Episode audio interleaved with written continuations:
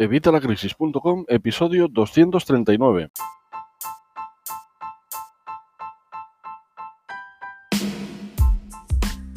Hola, buenos días, buenas tardes o buenas noches. Soy Javier Fuentes de Vitalacrisis.com y hoy te voy a hablar de la reunión del Banco Central Europeo, una reunión que tuvo lugar hace ya más de un mes, el día 6 de junio, el jueves 6 de junio de 2019.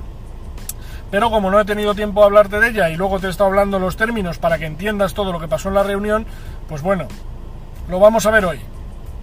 Bueno, vamos a ver, para empezar te diré que es una reunión que se produce cada seis semanas, es una reunión periódica, se reúne el Consejo Ejecutivo, que son seis miembros del Banco Central Europeo, más los 19 miembros de la Eurozona.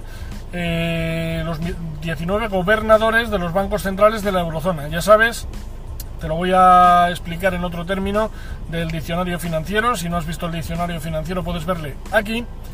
Pero eh, la eurozona, eh, o sea, Europa, eh, consta de 28 países, 28 países, pero solo 19 constan en la eurozona. Por ejemplo, Gran Bretaña no está en la eurozona y otros 7 países.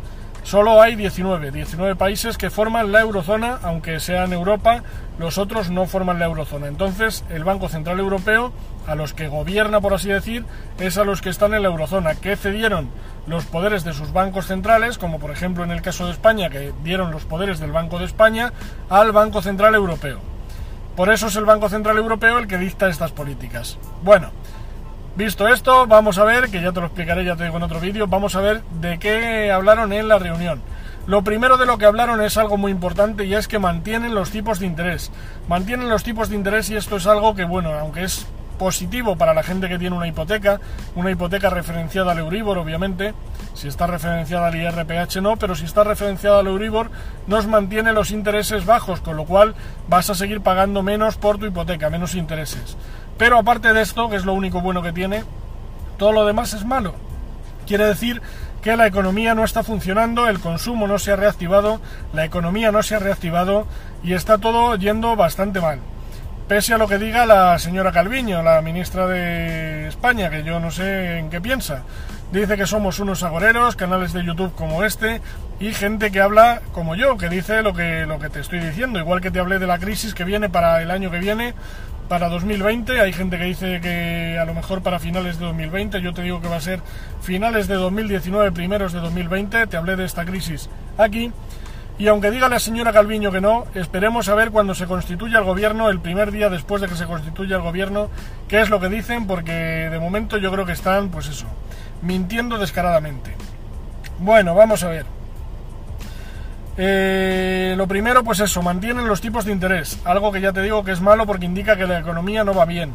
Además, prevén que se mantengan mínimo hasta el primer semestre de 2020, hasta el primer semestre de 2020. Iban a hacerlo hasta finales de 2019 y ya pasamos al primer semestre de 2020, lo cual quiere decir que lo que te estoy diciendo, que la economía no va nada bien.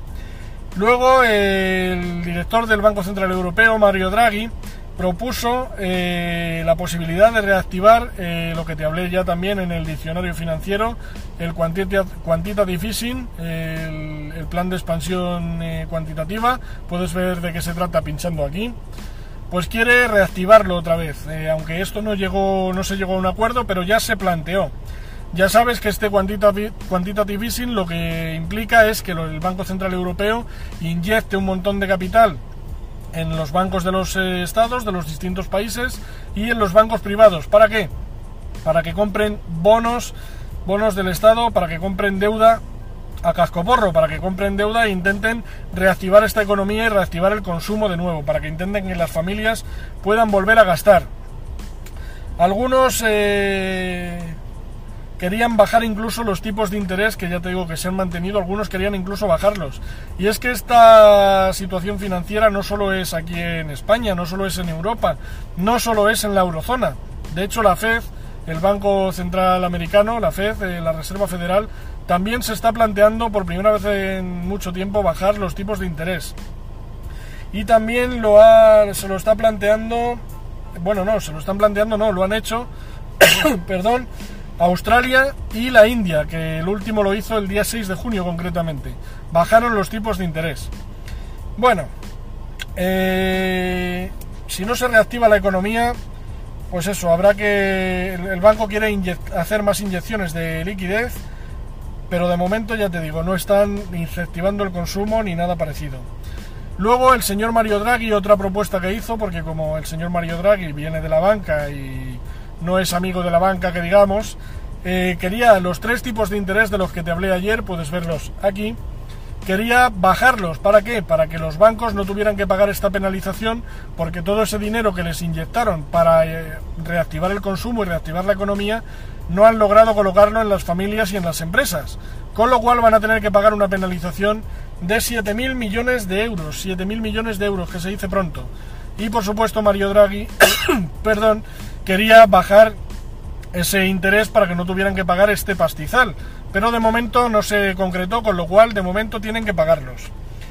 Y bueno, pues nada, van a volver a. Bueno, él quiere volver a reactivar, ya te digo, el quantitative easing para que, pues eso, eh, la economía se reactive y el consumo, que suba la inflación y que mejore la situación. Pero de momento está la cosa bastante mal. Te diría además que solo Japón y la eurozona mantienen los tipos de interés a cero o por debajo de cero, lo cual indica que la situación está francamente mal, francamente mal, y peor que se va a poner, como te he dicho ya te digo en el vídeo de la crisis. Así que bueno, pues aquí nosotros como como ciudadanos poco podemos hacer más que estar preparados para la que viene, para lo que se avecina. Eh, el ahorro además es que se ha, se ha reducido bastante en todo lo que es eh, la eurozona y sobre todo en España. Se ha reducido, la gente está gastando el dinero porque no se fían de, los bancos, no se fían de tenerlo ahorrado, no se fían de invertirlo y veremos a ver cuando venga la crisis de dónde va a salir el dinero. Pero bueno, esto es lo que hay.